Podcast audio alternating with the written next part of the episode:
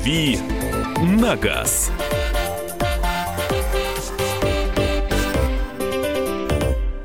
Добрый вечер, дорогие радиослушатели. Сегодня среда, маленькая пятница, и у нас вечерний автомобильный эфир «Авточас». Сегодня с вами я буду а, целый час общаться. Меня зовут Кирилл Бревдо, и я буду не один, у меня гость, а, мой хороший друг Николай Назайкинский.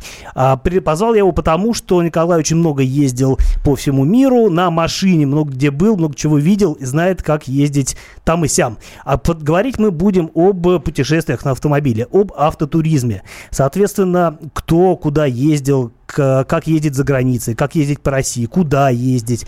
Все вот это мы с вами сегодня постараемся обсудить. Наверное, конечно, в час мы все, все темы не уложим, но будем очень стараться и будем стремиться. А, у нас э, есть, э, есть площадки, куда вы можете присылать свои рассказы или вопросы или что угодно. Это WhatsApp и Viber, Viber по телефонам 8 967 200 ровно 9702 и можете дозвониться нам в прямой эфир и что-нибудь поведать. А, телефон прямого эфира 8 800 200 ровно 9702. А, а сейчас, наверное, мы, а, ну, собственно, хотим вас спросить. Начинается лето, буквально завтра, далеко ходить не надо. Но далеко ходить не надо, а ездить можно. И собираетесь ли вы куда-то поехать на машине, путешествовать? Или, может быть, у вас есть какие-то любимые направления? Какие? Почему? Звоните нам, рассказывайте, мы будем слушать, вынимать, может быть, отвечать на какие-то ваши вопросы, потому что, опять-таки, я где-то много ездил, а Николай ездил еще больше. Я думаю, что рассказать нам есть о чем. Николай, ты да, готов? Да, привет, Кирилл. Добрый вечер, уважаемые радиослушатели. Расскажи мне, где ты был, вот последняя твоя, по... крайняя последняя твоя поездка? Вы знаете, да, только что я вернулся из Грузии. Это в этом году, я уверен, будет одно из самых популярных направлений автомобильных э, туристов. В том году, например, уже в эту страну съездило миллион россиян э, значительная часть ездила на машинах, но там была одна большая проблема. Это переход границы в Верхнем Ларсе. А, ты же знаешь, что это у нас э, единственная граница официальная с Грузией, это именно Верхний Ларс. Ларс э, Через север... Абхазию не въехать. Да, да то есть только Северная Осетия. И раньше там были такие достаточно серьезные пробки, мордобои, обочинники, все ехали, обгоняли друг друга. Вот. Сейчас, э, видимо... Ну, типичный там, Кавказ. Так, вот прям Кавказ, то есть реально у многих отбилось желание ехать на машине. В этом году внезапно все изменилось. Что же произошло? Видимо, кто-то приехал из руководства туда и устроил... Туристом, видимо, да. приехал и приехал, не проехал. Устроил там бучу, и теперь работают все абсолютно посты э, на этой таможне, и поэтому даже днем даже вот на майские праздники я был, все проезжают в лед. То есть впервые на моей истории наши пограничники работают быстрее, чем грузинские. А ты не в первый раз уже ездил в Грузию? Да, впервые в Грузию я съездил в 2012 году. Тогда еще был маленький поток туристов. Союз и, уже распался к тому времени, да, насколько я помню. Да, э, распался. Это уже было после войны 2008 года, поэтому еще многие, многие ну, относились к Грузии с небольшой опаской. Как там, что там. Ну, теперь уже все распробовали и поехали а в чем вообще по прелесть поездки в Грузию именно на машине? Можно же ну, сесть там на самолет, два часа и хлоп, и там уже сидишь, ешь шашлыки. Ну вот я согласен. В последнее, кстати, время, последний год стало много рейсов прямых в Тбилиси, из Москвы, из других городов. Поэтому, конечно, быстрее, даже дешевле, наверное, поехать на самолете, полететь. Но на машине ты можешь как раз посмотреть Россию, потому что туда ехать 2000 километров. Из Москвы? Да, из Москвы 2000 километров. Ты едешь э, через э, Воронеж, Ростов-на-Дону, через трассу Кавказ, через Пятигорск. То есть Но ты... это же все очень галопом, ты же не смотришь эти прекрасные города. Ты же Ну, на самом деле, вот, по э, да, трассе. я вот когда съездил только что вот на майские праздники, я ездил, во-первых, на мощном очень автомобиле Jeep Grand Cherokee SRT-8, и у меня была идея именно такой low motion, то есть медленное движение Но по городам. На этой машине медленно медленное да, движение, есть как-то с трудом верится. Ездил быстро между городами, но медленно в целом. То есть у меня получилась остановка в Воронеже, в Ростове и потом еще в Владикавказе. Потому что раньше я ездил, как многие ездят, наши с тобой э, друзья-знакомые, просто нон-стоп, там это без сна, э, спят в машине. Теперь я решил, значит, Воронеж, Ростов и Владикавказ. Везде в этих городах есть приличные отели, 4-5 звезд. Поэтому, если вы привыкли уже к роскоши, да, угу. а, в путешествиях вы можете спокойно уже по России это на себя испытать. Как-то Владикавказ у меня с роскошью так. Э, Но там вот есть единственный э, приличный отель, Александровский называется, прям в центре находится, из него вид хороший на памятник на Ленину и э, главный кавказский кребет. Да, поэтому есть такой. А, ну, я, к своему стыду, на Кавказе не был, но если не считать а, Ставрополь, ну, опять-таки, туда ездил не своим ходом, а опять-таки а, самолетом прилетел. Ну, там уже, да, на машине. Это было какое-то мероприятие, мы катались на разных японских машинах а, по Ставрополю. Но а, я не хочу говорить ничего плохого про манеры езды местных водителей. Ну, понятно, что везде есть свой менталитет, а уж на Кавказе и подавно. Вот, кстати, по поводу менталитета, что бы ты отметил в грузинских водителях? Кстати, вообще, как к нам благосклонно к российским машинам относятся в целом или что? Вообще грузины очень доброжелательны, особенно к российским номерам. Э, к, а, к москвичам и вообще россиянам. То есть э, всегда с улыбкой, всегда помогут, всегда все расскажут. Но движение там, конечно, просто адовое. А в самом Тбилиси э, очень много стало транспорта, автомобилей, трафик хаотичный. Ну, если вы привыкли ездить где-то в Москве, в Петербурге, может быть, для вас не будет таким откровением езда там без поворотников, перестроение из ряда в ряд. Но, например, если люди едут из таких тихих городков, из российских uh-huh. в Тбилиси, то это, конечно, будет сначала шок, потому что реально в боковые зеркала они не смотрят, двигаются там как, там как хотят, но если ты этим проникаешься состоянием, ты уже вливаешься в поток и сам уже как вот они едут. Сколько нужно времени, чтобы проникнуться местными повадками? Ну, я думаю, часа полтора-два вот должно хватить, но просто берегите свои нервы. Если вас подрезает грузин, это не значит, что он против вас настроен. Это, скорее всего, он просто... скорее за вас, наоборот, Скорее да? всего, он за вас и просто не смотрит э, в зеркала заднего Просто вида. он всю жизнь так ездит. Нужно и... просто, да, то есть они да, едут так всю жизнь, нужно просто э, смириться. Там, э, что интересно, нету аварий. То есть очень мало именно таких столкновений. У нас же в Москве там много. Там, Может, там... если ударится, то наверняка, да. Да, то есть если бьются, то сильно, а если нет, то нет. Но я должен сказать, что на самом деле, по моим наблюдениям, в э, очень многих странах, где тебе кажется, что движение абсолютно хаотично и неупорядочено, где люди ездят абы как и а, а, вообще не понимают и не знают ничего о правилах дорожного движения, на удивление а, мало аварий, потому что скорости движения, как правило, не очень большие, но это свойственно, например, для Китая. А, там небольшие скорости передвижения, при этом по дорогам ходят э, какие-то старые машины, которые, правда, все меньше становятся, могут, э, может выйти какая-нибудь корова там, не знаю, где-нибудь, или кто-нибудь еще, какой-нибудь мотоблок проехать, и едут они абы как, при этом абсолютно здорово разъезжаются, я не очень понимаю, как это происходит, э, Э, это какой-то для меня высший пилотаж. Увы, мне это не постичь, я думаю, с э, московскими привычками. Вот, кстати, нам тут пишут э, по WhatsApp. Первый раз в свои, свой 51 год в нынешний май семьей поехал в дальнобойку, а именно в Питер, Выборг. Понравилось. Теперь планируем в Крым с двумя ночевками. А, непонятно, откуда а, поехали в Питер и Выборг, но если ехать в Крым с двумя ночевками, наверное, тоже может быть из Москвы. Ну, наверное, да, наверное, из Москвы. Да, Крым, кстати, сейчас хороший вариант. Там а, паром, Паром это единственный способ добраться до полуострова. Сейчас там очень все грамотно сделано. Электронная очередь. Вы себе выбираете на сайте а, временное окно, бронируете, вы оплачиваете. Сейчас а, туда-обратно на обычную машину Б-класса и два человека стоит 4000 рублей. В принципе, разумные деньги. Можете спокойно зайти сейчас прям на... Ну, не сказать, что прям таки социально. Ну да, то есть не дешево, но с другой стороны недорого. Я просто считаю, что когда будет мост, там когда его достроят, он, наверное, будет стоить примерно столько же. Угу. Может быть, чуть поменьше. Ну, да, ну, иначе просто паромом никто пользоваться не да, будет. Да, и как бы паром, и как а бы там же люди тоже работают. И плюс бизнес нужно уже окупить вложенные средства. Я вот ездил в Крым два раза на машине. Я иных... Э, нет, я в Крым ездил три раза, но из них два раза на машине, но это было еще, когда у нас все было хорошо с Украиной, и ехали мы из Санкт-Петербурга, соответственно, через э, Белоруссию, через Чернигов э, и через э, Джанкой въезжали. А, ну, на, тогда тоже можно было, конечно, ехать на пароме, моста, разумеется, не было. Но вот мы ехали таким маршрутом, ну, на самом деле ничего плохого, мне понравилось в Чернигове ночевать замечательно. Но я думаю, что в ближайшее время поездки через Украину нам не светит, по крайней мере, транзитом точно. Вот. Но что касается моста, будем ждать, э, очень скоро он появится. А вы пишите, пишите нам, э, звоните и рассказывайте, что и как, куда вы будете ездить, а мы будем слушать и радоваться вместе с вами.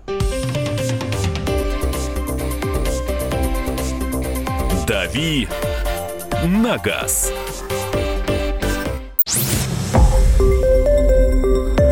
Радио «Комсомольская правда». Более сотни городов вещания – и многомиллионная аудитория.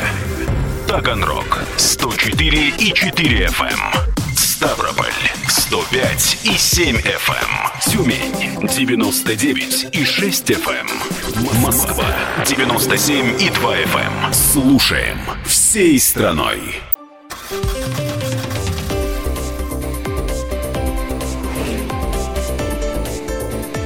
«Дави на газ».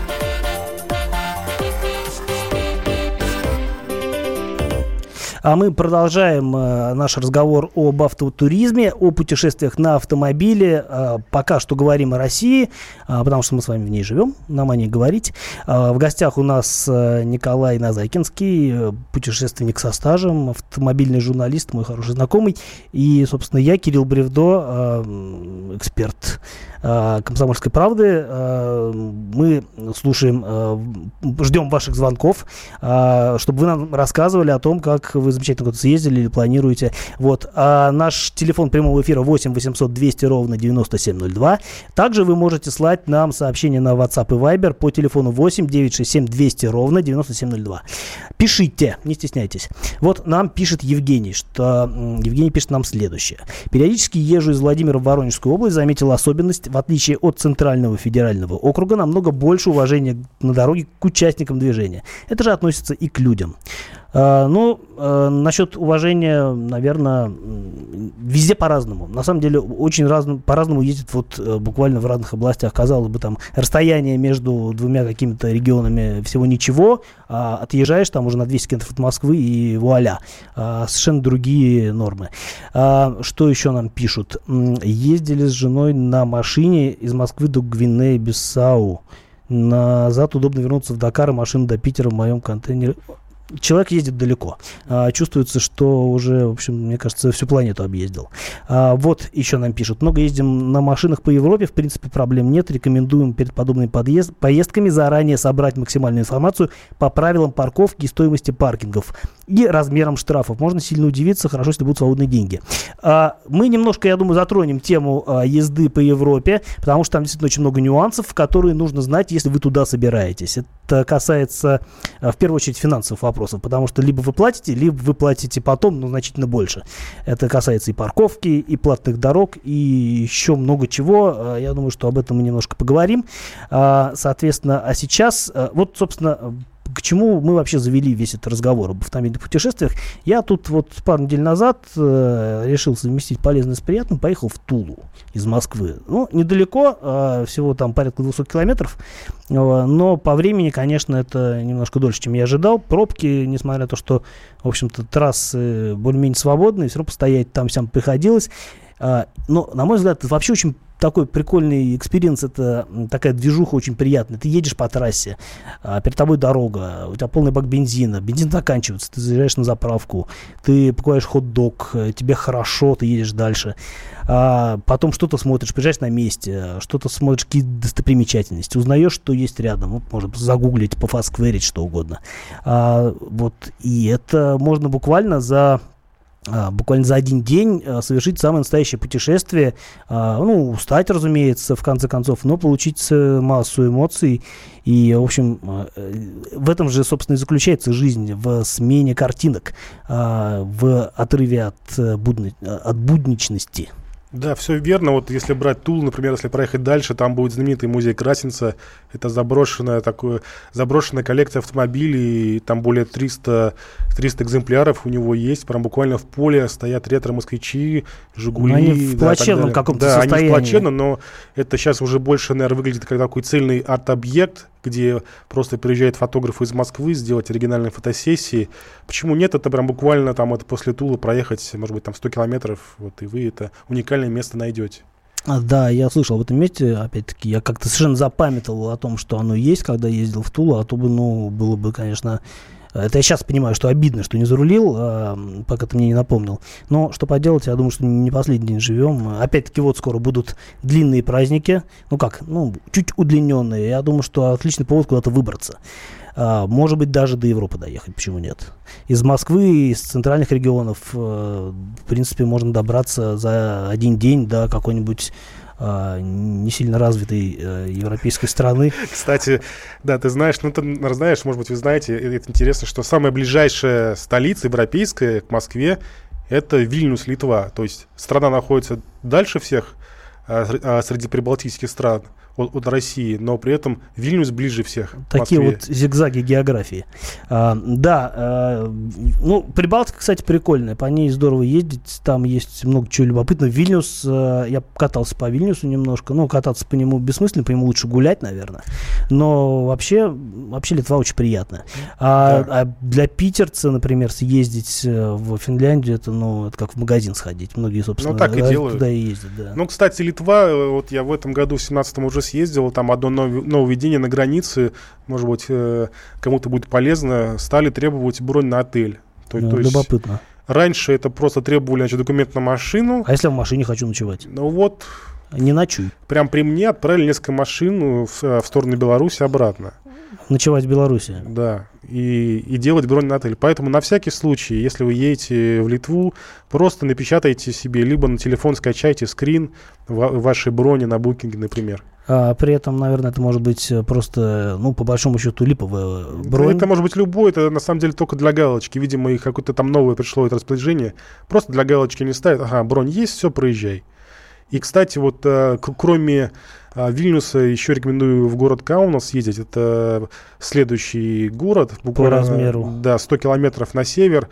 Там гораздо уже все дешевле, там э, доступнее отели, доступнее рестораны. То есть если Вильнюс это уже такой круто раскрученный город, куда едут и британцы, и немцы, и, и русские с белорусами, то вот, а у нас такой менее в этом плане раскрученный. Я знаю, что многим нравятся города, где меньше туристов. А можно вообще до побережья доехать? Там, по-моему, от Каунаса совсем недалеко. Да, там уж побережье, там очень прекрасно а, побережье. Балтийский И, берег. Да, Балтийский берег, очень ухоженный там курорт. Поэтому я могу только вот э, рекомендовать, а потом можно поехать, например, в Калининградскую область э, по Курской косе. Там есть граница, и очень в самом красивом месте, прям вы эти сосны, у вас пляж песчаный, и вот граница с Да, Россией, и сама коса область. считается уникальным сама явлением, да. Я там бывал э, в прошлом году и остался, ну, под таким сильным впечатлением. Что нам еще пишут? Вот, мы очень любим путешествовать на автомобиле, живем в Ростове. Два года назад э, зимой ездили в Нальчик, и Терскол, это при Эльбрусе. Летом в Крым, осенью в Москву. В прошлом году в Питер махнули две с лишним тысячи километров в одну сторону и в другую. Автотуризм – это кайф, пишет нам Антон из Ростова-на-Дону. В мечтах у Антона дом на колесах, э, ну, это прекрасная мечта. Э, я, у меня нет опыта общения с домом на колесах, но э, звучит здорово. Тем более, что действительно есть э, целая культура путешествия в кемперах. Есть э, соответствующие места. В Европе это вообще очень распространено. Когда ты приезжаешь, там платишь какую-то относительно умеренную денежку, подключаешься там, к системам, ну, насчет водоснабжения не могу сказать, но к электричеству совершенно точно. Там все оборудовано, там есть места для пикников, э, что угодно. Там можно жить неделями, слушать пение птиц, э, гулять, э, пить пиво, что там еще можно делать? Да, особенно, особенно развита эта культура, если брать Европу, в северных странах, в Норвегии, потому что там очень, очень дорогие отели, и реально многие европейцы, немцы, голландцы вот из других стран едут именно на автодомах в Норвегию, в Северную Швецию, чтобы вот на вникнуться, проникнуться этой северной природой красивой и живут в, в кемпингах, там очень, я там был, там хорошие условия, реально, как ты говоришь, есть душ, туалет, э, там зона для а, барбекю, пожалуйста, там приезжай, включай электричество и живи спокойно, там платишь какие-то там 40, не знаю, там евро. Со всеми удобствами в собственном доме. Прекрасно. Да, э, вот всем бы так жить. А, на самом деле я помню, что как-то осенью я был в Германии по работе и ездил там, тестировал какой-то очередной автомобиль, и я удивился, это просто было какое-то вот нашествие а, вот этих вот автодомов, они вот огромными караванами тянулись там, не знаю, через, э, это было на юге Германии, видимо, они ехали из каких-то а, южных стран, там, Италия, например, ехали обратно домой, видимо, сезон заканчивался, и я никогда не видел в одном месте э, такого количества кемперов. Это было просто что-то такое уникальное.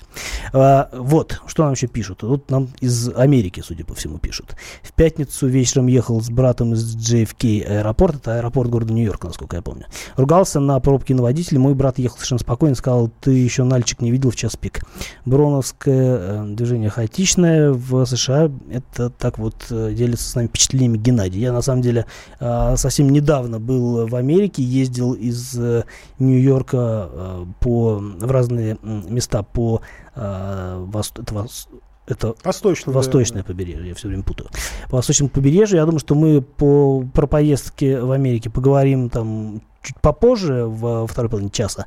Благо, там очень много о чем можно говорить. Там очень специфические манеры э, движения, свои правила, э, причем разные в разных штатах. Там э, очень любопытный, собственно, автопарк.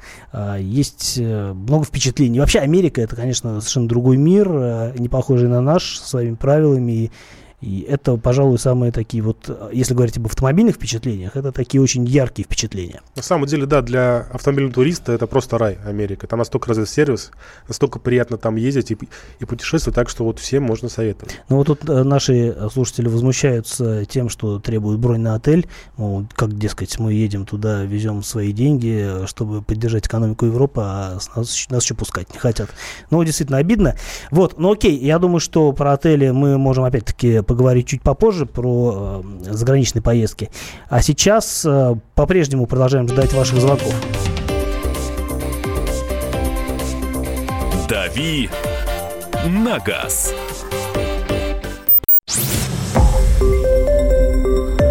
Радио «Комсомольская правда». Более сотни городов вещания и многомиллионная аудитория. Хабаровск 88 и 3 FM. Эм. Челябинск 95 и 3 FM. Эм. Барнаул 106 и 8 FM. Эм. Москва 97 и 2 FM. Слушаем всей страной.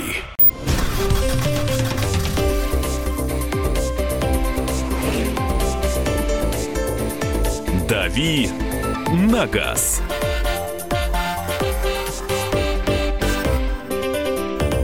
Добрый вечер, добрый вечер, дорогие слушатели. У нас автомобильный час, уже пошла вторая половина. А с вами я, Кирилл Бревдо, и наш сегодняшний гость Николай Назайкинский. Это автомобильный журналист, путешественник, человек, который много где ездил, много чего знает. Если у вас есть ко мне или к Николаю вопросы, вы звоните, не стесняйтесь. Телефон прямого эфира 8 800 200 ровно 9702. Также вы можете слать сообщения, вопросы или просто чем-то делиться с нами через э, мессенджеры WhatsApp и Viber э, по телефону 8 967 200 ровно 9702. А, окей, мы продолжаем говорить об автомобильных путешествиях. А, эта тема, мне кажется, нескончаемая, благодатная. А, вообще, а, давай а, с тобой обсудим, а, что нужно для того, чтобы поехать на автомобиле за границу. В России понятно, нужен автомобиль и нужно желание куда-то доехать. А, соответственно, если мы говорим о поездке за рубеж, то тут помимо желания доехать, нужно еще какие-то соблюдать нюансы, правила и так далее. Ну вот нам тут пишут, что вдогонку э, к тому, что э, нужно показывать э, бронь отеля при въезде в Литву, пишут, что в, при поездке в Литву нужно еще и иметь с собой свидетельство о рождении детей. Ну вот, спасибо, полезная информация, мы-то вроде бездетные, да, если, да, конечно, не сталкивались. С, с детьми, конечно, нужно иметь свидетельство о рождении. Если там один едет родитель, нужно, значит, доверенность от второго, скорее всего, иметь. Плюс э, некоторые страны стали запрашивать, кроме брони отелей, еще и э, количество денежных средств. Такое есть понятие э, минимальная сумма денег на день нахождения в Евросоюзе. Например, у меня в том году спрашивали при въезде в Польшу из Белоруссии, сколько у меня с собой денег есть, евро. Но я ехал в Венгрию, поэтому у меня евро не было никак, потому что в Венгрии форинты. Угу. Поэтому нужно быть готовым к такому вопросу. И если у вас все на карте, то, может быть, стоит там лучше заранее сделать выписку из банковского счета, просто показать, что у вас деньги есть. Там. Лучше перебдеть, чем не добавить. Да, конечно, лучше, чтобы эти документы все были, но обычно это не спрашивают. Но на самом деле а, вопросы о состоянии банковского счета или об денежном обеспечении спрашивают еще на стадии оформления визы, насколько я помню, потому что я вот каждый раз, когда оформляю визу, я, не, я хожу в банк, беру там справку, с этой справкой в том числе и иду уже в визовый центр. А, да, действительно, нужно подтверждать свои доходы, а, ну, чтобы все понимали, что там не останешься, не, не будешь пытаться заработать, наверное. Да, на границах там совершенно на всех э, какие-то разные правила есть. У них, э, даже если берем, например, Польша и Беларусь, разные пограничные переходы, у них разные правила. То есть где-то там нужна эта справка будет о, о деньгах, о ваших там, а где-то нет. Где-то вас там это попросят потоптаться ногами в какой-то жидкости, там, которая якобы избавит Польшу от попадания каких-то бактерий вредных из Белоруссии туда. Ужас какой. Где-то нет, то есть э, реально... Бедные бактерии. Да, ну вот... Они все э, погибнут. Какой там так? вирус там вирус свиней или там скота, когда вот есть там разные эпидемии, например, они вот так вот борются, причем на разных постах. То есть где-то есть, где-то нет. Странно тоже подход. Вот выборочно, да. А, окей. А, давай с тобой обсудим, что нужно брать с собой а, при поездке. А, ну, как нужно подготовить автомобиль? Знаешь, что должно быть? Какие правила? В принципе, главное, чтобы, наверное, не было у вас каких-то советских наклеек, советской атрибутики, потому что я знаю, что за это часто разворачивают на границе. Это неожиданно. Да, то есть там и поляки, и литовцы очень так ревностно относятся вообще к советской символике ты, наверное, знаешь, что в многих странах она считается... Можем повторить, не нужно. Да, там можно повторить, там э, гербы, э, советский флаг, реально многих Танк стран... победитель. Да, то есть... Все в этом духе. Лучше, если вы едете в Европу, лучше, конечно, это снять с машины и потом обратно приклеить, если вы вот не можете без этого никак ездить. Вот, потом, э, если зимой едете, это шипы не шипы. Да, кстати. Опять-таки надо понимать, что в некоторые страны э, просто не пустят на летней резине. Да например, ну, в ту же Северную Европу, там Скандинавия, Швеция, Финляндия, туда без, э, э ну, не обязательно въезжать на шипованных, рези, э, шипованные шины, конечно, но зимняя резина Зимняя должна не нужна, а если вы поедете в Польшу на шипованных, вас туда не пустят. В Польше, В например. Германии, по-моему, такая же история. Да, то есть вы можете въехать э, на шипах в Прибалтику и в страны Скандинавии, но вот уже южнее Польши уже вас, скорее всего, завернут. А если ты едешь на пароме из э, какого-нибудь Стокгольма, а, в, например, какой-нибудь германский город, то ты по дороге, по идее, должен ободрать э, как липку. Все, да, должен снять. Но я обычно, конечно, советую для тех, кто много путешествует именно по Европе, это шины зимние, просто не шипованные на все случаи жизни, на все страны. А, фрикционные, да на самом деле липучка э, в этом смысле рулит, конечно. А другое дело, что в Европе, кстати, тоже э, ездят на зимней резине, но зачастую там такая зимняя резина, что, в общем, у нас э, по нашим меркам это смеха слезы. Это так называемый альпийский тип резины, она очень быстро становится твердой при минусовой температуре. У нас был случай на тест-драйве BMW в Сургуте, когда там было минус 50, и у нас машины были на Пирелли. И у нас буквально после того, как машина постоит 5 минут на морозе, они становились ровно квадратными, вот эти шины. Потому что, ну, итальянцы даже не могли представить себе, что их Какие шина может бывают? работать при минус 50. Ну, вот они и не могли, видимо, работать. А, так, хорошо. Э, что еще нужно знать путешественнику? А, на мой взгляд, обязательно нужно помнить о том, что а, в Европу нельзя въезжать, ну, в большинство стран нельзя въезжать с антирадаром. А, я просто один раз, как-то раз ехал в Финляндию, и уже выехав из дома, я вспомнил, что у меня вот а, висит прибор, а, в котором там есть и радарный модуль тоже.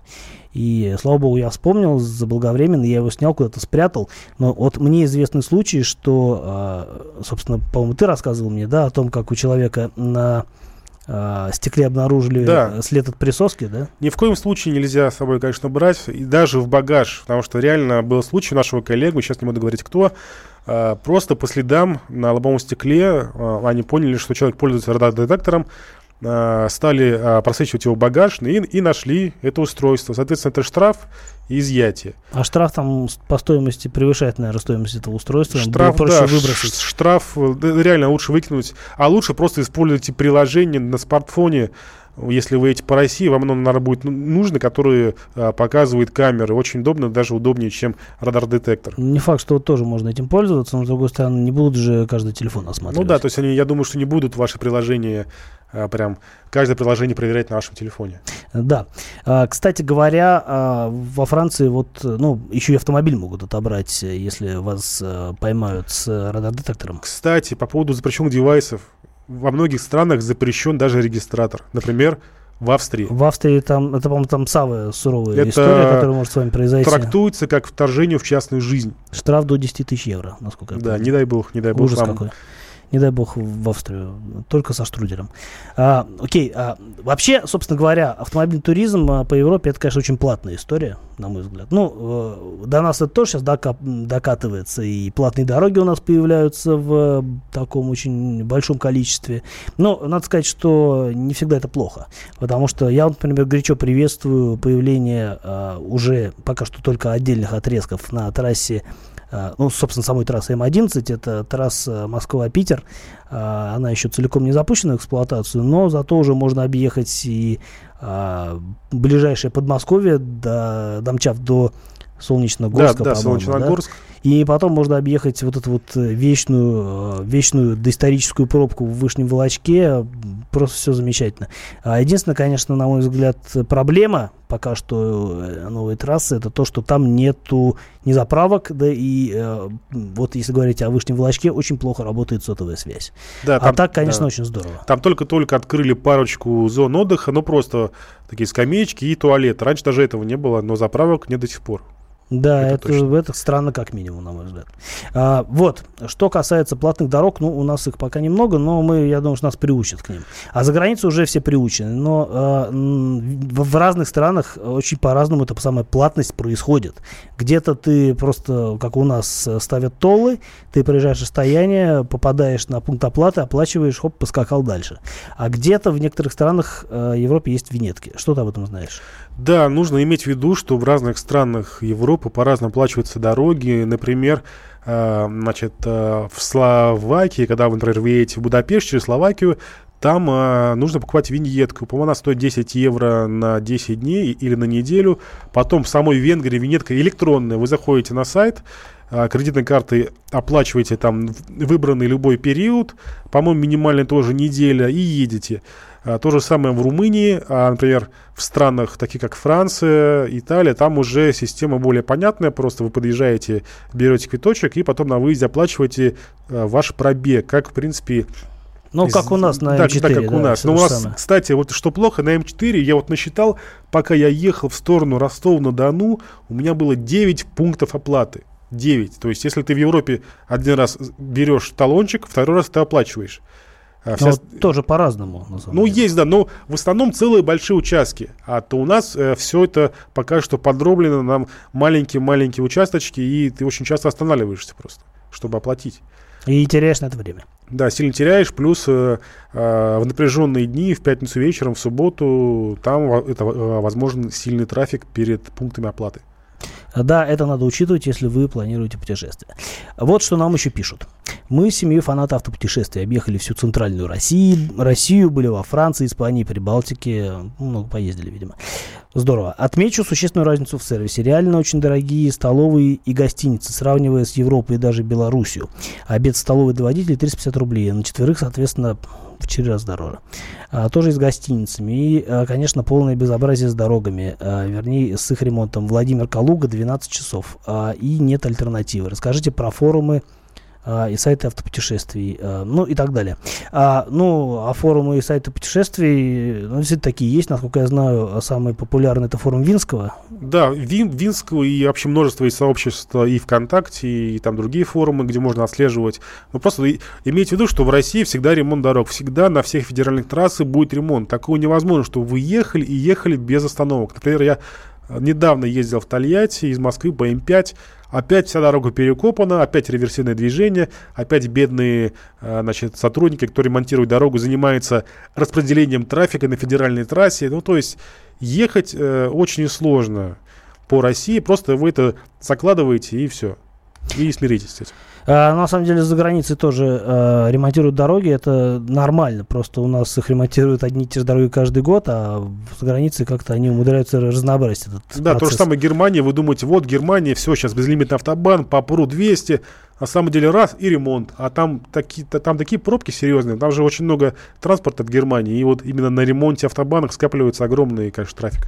Да, ну я думаю, что мы продолжим разговор о путешествиях э, через несколько минут. Э, слушайте нас, не переключайтесь, э, звоните, пишите. «Дави на газ».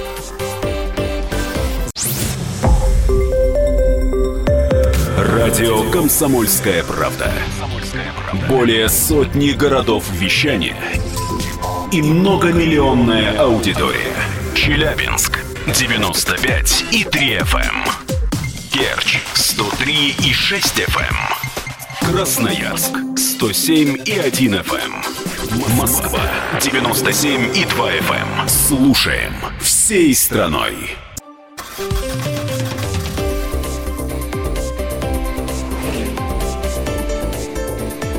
«Дави на газ».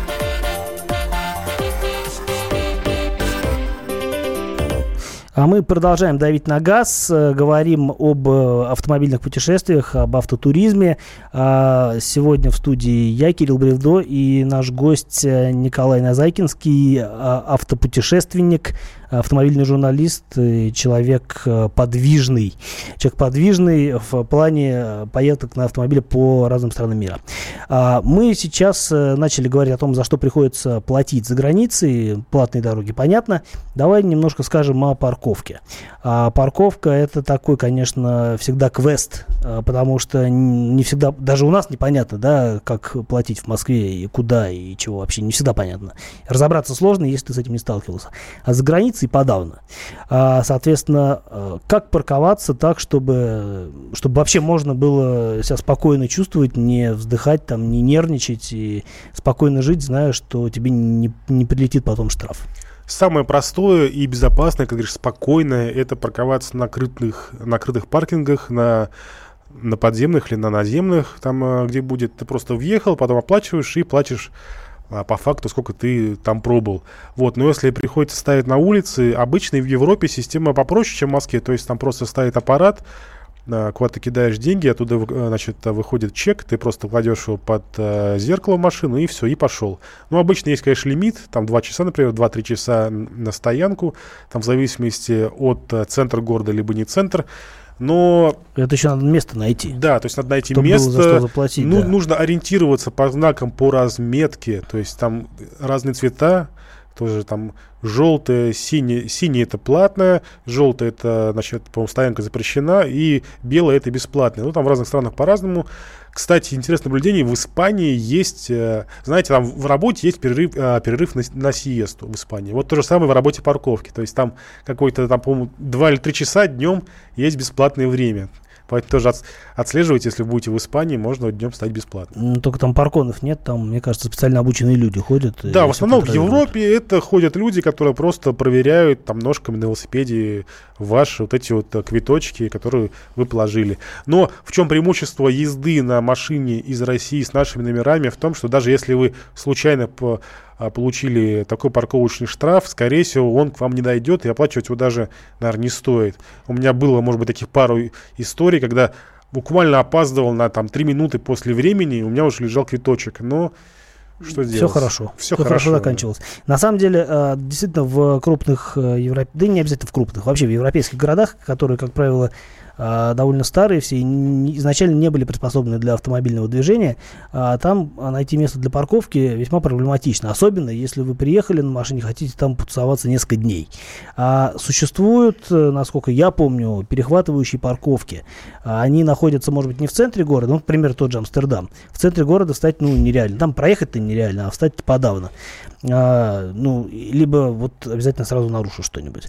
А, Соответственно, есть э, такие парковки, они э, обозначены буквами P э, плюс R английскими.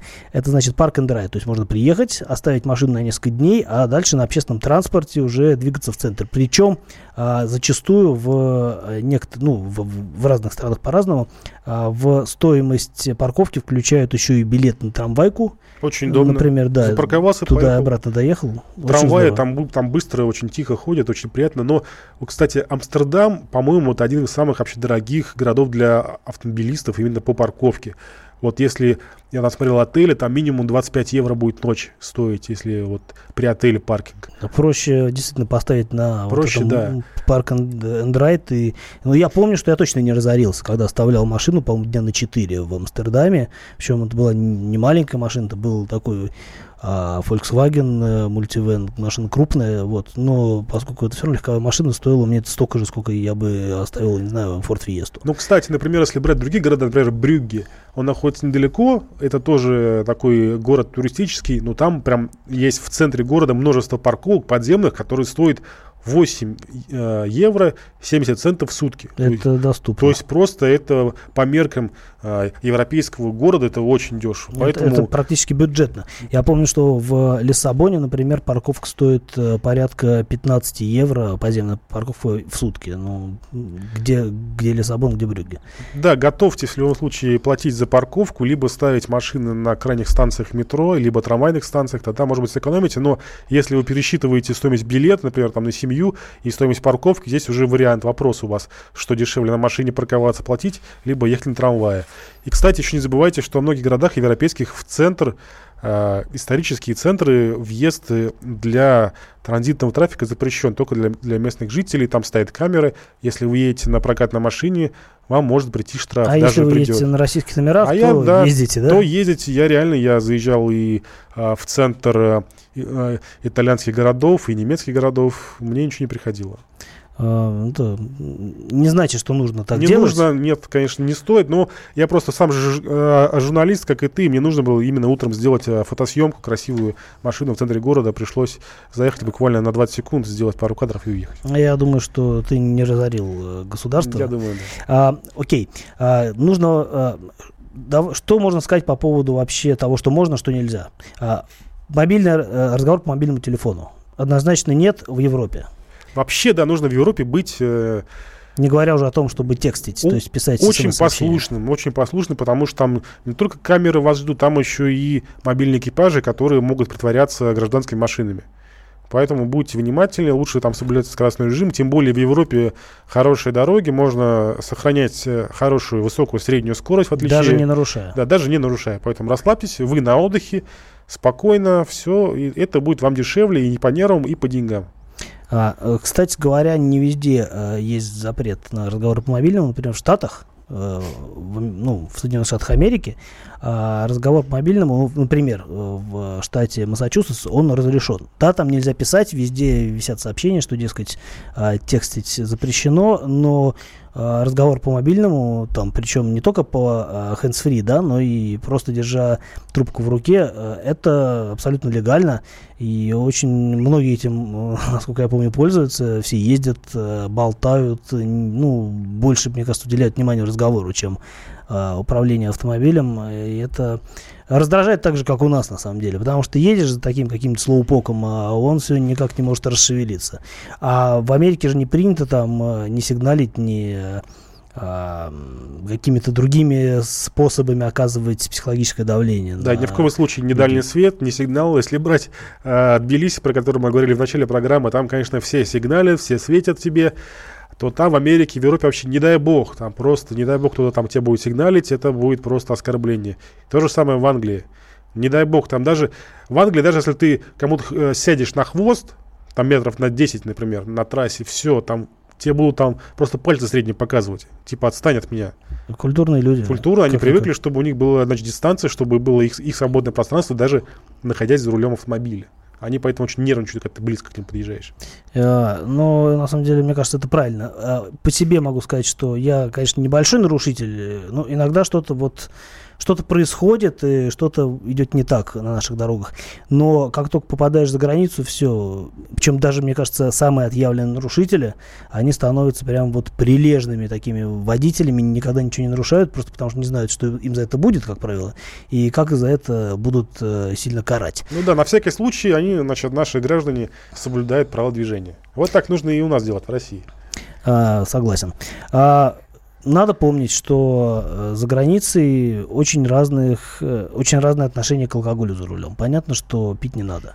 Но где-то где-то чуть менее не надо, чем у нас и чем э, в других странах. Даже Например, если мы берем Прибалтику, да, то там Литва 0,4 промилле, Латвия 0,2, Эстония 0. То есть, если ехать, например, вы выпили, например, в Латвии, а в Литве и поехали обратно в сторону Петербурга через Прибалтику, вас могут уже, например, где-нибудь э, в Латвии или в Эстонии уже остановить. Надо рассчитывать э, употребление таким образом, чтобы ты начинал ехать а, таким образом, чтобы у тебя уменьшалось количество алкоголя в крови и к тебе не И, например, такие страны вроде как Чехия, думаешь, ну там-то уж точно можно выпить пивка и поехать. Нет, ноль, нельзя. Правильно. А в Америке, например, это, ну, не то, чтобы прям распространено, но там э, своя специфика, там своя специфика обусловлена тем, что а, просто не так развит общественный транспорт. Там все везде ездят на машинах, там даже, ну, пешком ходить не так принято, как ездить на автомобилях. Поэтому, например, если ты едешь куда-то в ресторан, ты понимаешь, что обратно либо на такси, а такси не везде ходят. Например, есть города какие не очень большие, пригороды, где, ну, в общем, как бы все ездят на своих машинах. Да, особенно малые города, там спокойно на